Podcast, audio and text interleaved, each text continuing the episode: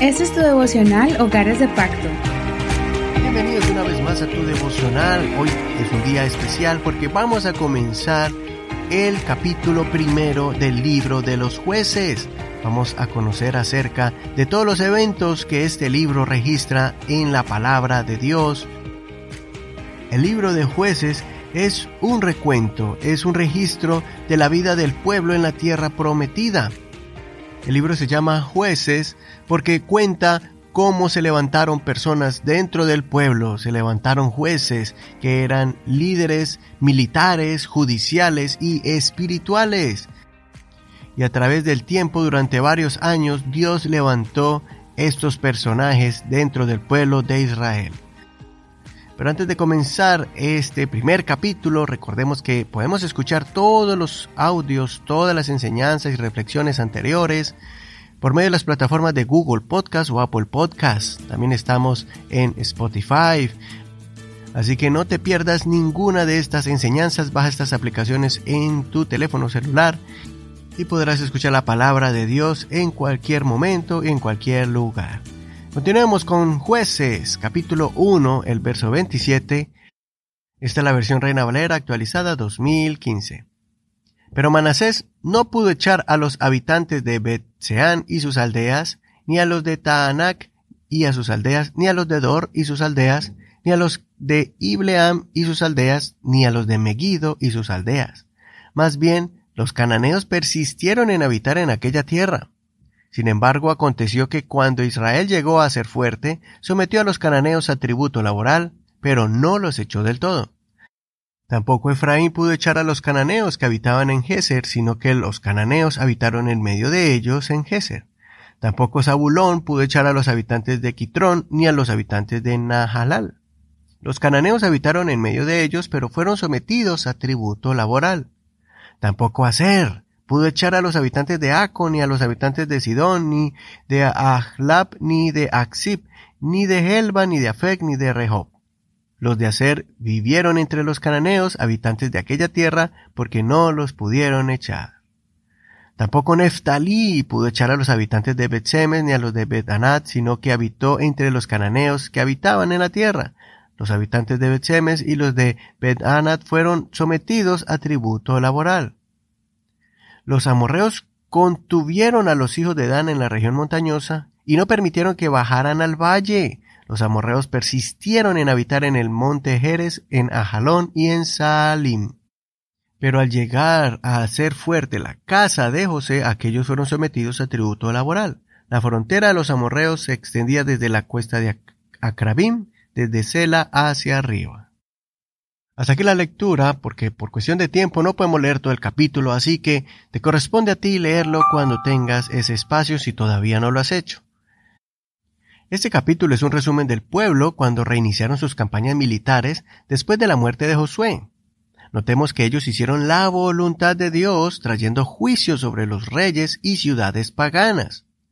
A un rey que fue muy despiadado, que humilló a muchos reyes, él sufrió también el mismo castigo de mano de los israelitas. Sus dedos pulgares de los pies y manos fueron cortados de la misma forma que él lo hizo con setenta reyes. Lo que se siembra, se cosecha. Pero lastimosamente todas las tribus no se esforzaron lo suficiente para despojar a los habitantes como Dios les había dicho que hicieran y que Él estaría con ellos para que ellos pudieran vencer a los enemigos.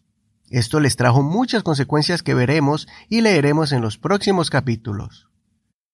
De la misma manera, en la parte espiritual nosotros tenemos que meditar acerca de esos habitantes que han habitado por mucho tiempo en nuestras mentes.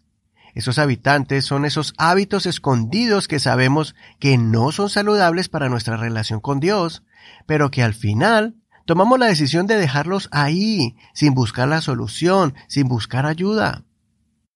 La tribu de Judá conquistó mucha tierra porque se unió con la tribu de Simeón para vencer a muchos enemigos.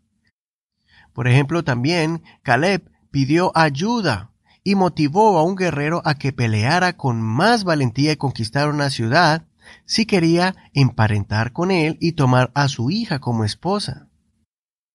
Todos debemos buscar ayuda para animarnos a combatir y no rendirnos. Debemos buscar razones para luchar.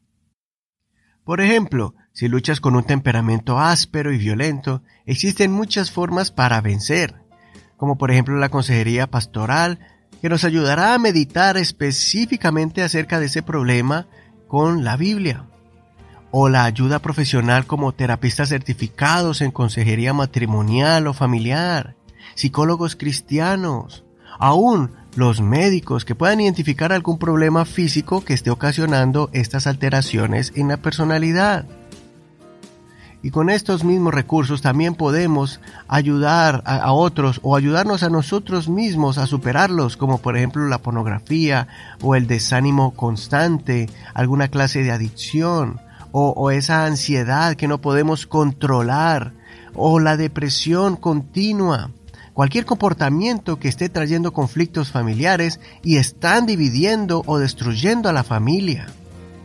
Si no combatimos estos enemigos, estos habitantes en nuestra mente y nos acostumbramos a vivir con ellos, entonces ellos se harán más fuertes y más adelante afectarán la convivencia y el buen desarrollo de nuestras familias, como lo dijo el apóstol Pedro en 2 de Pedro capítulo 2 verso 20. Porque si los que se han escapado de las contaminaciones del mundo por el conocimiento de nuestro Señor y Salvador Jesucristo, se enredan de nuevo en ellas y son vencidos, el último estado les viene a ser peor que el primero. Por eso hagamos la voluntad de Dios tomando la decisión de no vivir una vida doble, escondiendo o permitiendo en nuestras vidas impurezas de maldad. En Hebreos capítulo 12, verso 1 dice, Despojémonos de todo peso y del pecado que tan fácilmente nos enreda y corramos con perseverancia la carrera que tenemos delante de nosotros. Soy Eduardo Rodríguez. Que el Señor escuche tu oración y te dé la victoria sobre todo pensamiento, sentimiento o hábito que sea de tropiezo para ti y tu familia. Gracias por escuchar este devocional y por apoyar este ministerio. Recuerda que estamos en Facebook como Hogares de Pacto Devocional. Bendiciones de Dios para ti.